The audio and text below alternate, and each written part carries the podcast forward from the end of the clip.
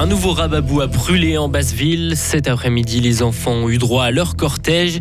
Les jeunes verts veulent une, une économie plus respectueuse de l'environnement et la Russie se retire d'un accord sur le nucléaire. Pour demain, des passages nuageux, température de 11 à 14 degrés. Voici le journal de Hugo Savary. Bonsoir. Bonsoir Rio, bonsoir à toutes et à tous. Un cortège, comme pour les grands. Google Music, char, canon à confetti, tracteur, c'était au tour des enfants de profiter du carnaval des bols cet après-midi en basse ville de Fribourg. Selon les organisateurs, entre 5 et 6 000 personnes y ont pris part, dont beaucoup de tout jeunes spectateurs. On a demandé aux enfants en quoi ils s'étaient déguisés pour l'occasion. Je suis un vampire. Puis j'aime une princesse. Mon girafe. Clown. C'est toi qui as choisi le déguisement? Euh, oui. Pourquoi t'as choisi clown? Bah, je trouvais qu'il était bien. En Capitaine America. Lapin. En pirate. Même une moustache. C'est toi qui as décidé d'être déguisé en pirate? Oui, Ça te plaît les pirates? Oui. Si les déguisements étaient bien différents, la passion commune à presque tous les enfants à qui on a tendu le micro cet après-midi en basse ville de Fribourg, c'était Les confettis. Confettis. Les confettis. Non, c'est des confettis. T'as plein de confettis à lancer sur les gens Oui.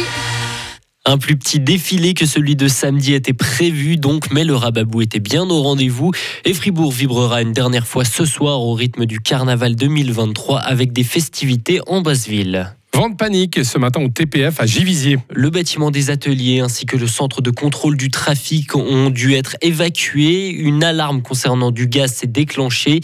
L'évacuation a causé une perturbation au niveau du trafic ferroviaire. Plusieurs trains ont été stoppés en gare pendant plus d'une heure. La gestion du trafic a été reprise momentanément par le centre de secours de Bulle. Tout est rentré dans l'ordre vers 11h30. Une investigation interne a été lancée. Il n'existe qu'une seule Terre. Il faut donc que l'économie respecte les limites planétaires. Les Jeunes Verts ont déposé à Berne une initiative populaire munie de 100 000 signatures. Elle vise à contenir les pollutions et préserver les ressources pour ne pas mettre en danger les écosystèmes. Mar- Margot Schoderna, coprésidente des Jeunes Verts, constate que la Suisse en fait trop peu pour le climat. La plupart de nous étaient en 2019 dans la rue en train de faire grève. Et puis aujourd'hui euh, on n'avance pas, le Parlement n'écoute pas les jeunes qui se font du souci pour leur avenir.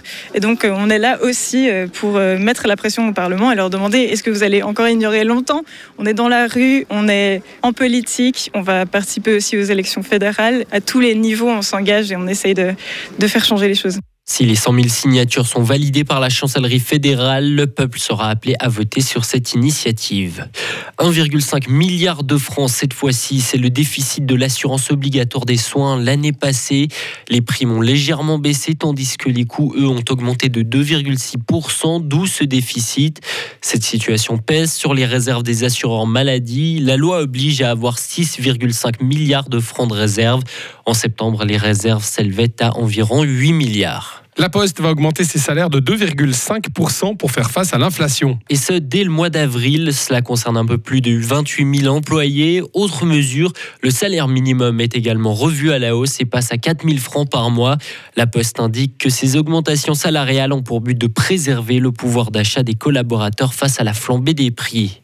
À l'étranger, la Russie se retire de son accord bilatéral avec les États-Unis sur le désarmement nucléaire.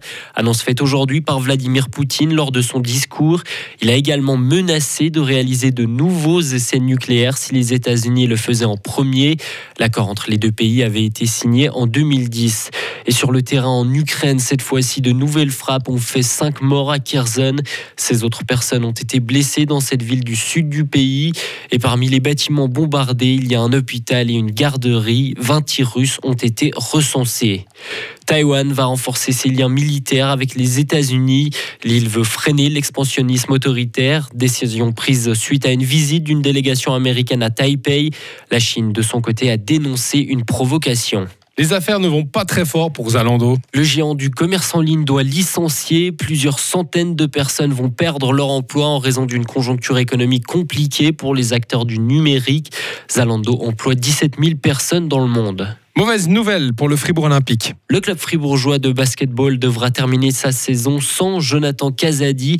Le meneur de, euh, le meneur de jeu va se faire opérer de la hanche. Fribourg Olympique occupe actuellement la deuxième place en championnat. Le club est également qualifié pour la finale de la Coupe de Suisse prévue le 1er avril contre les Tessinois de Massagno. Retrouvez toute l'info sur frappe et frappe.ch.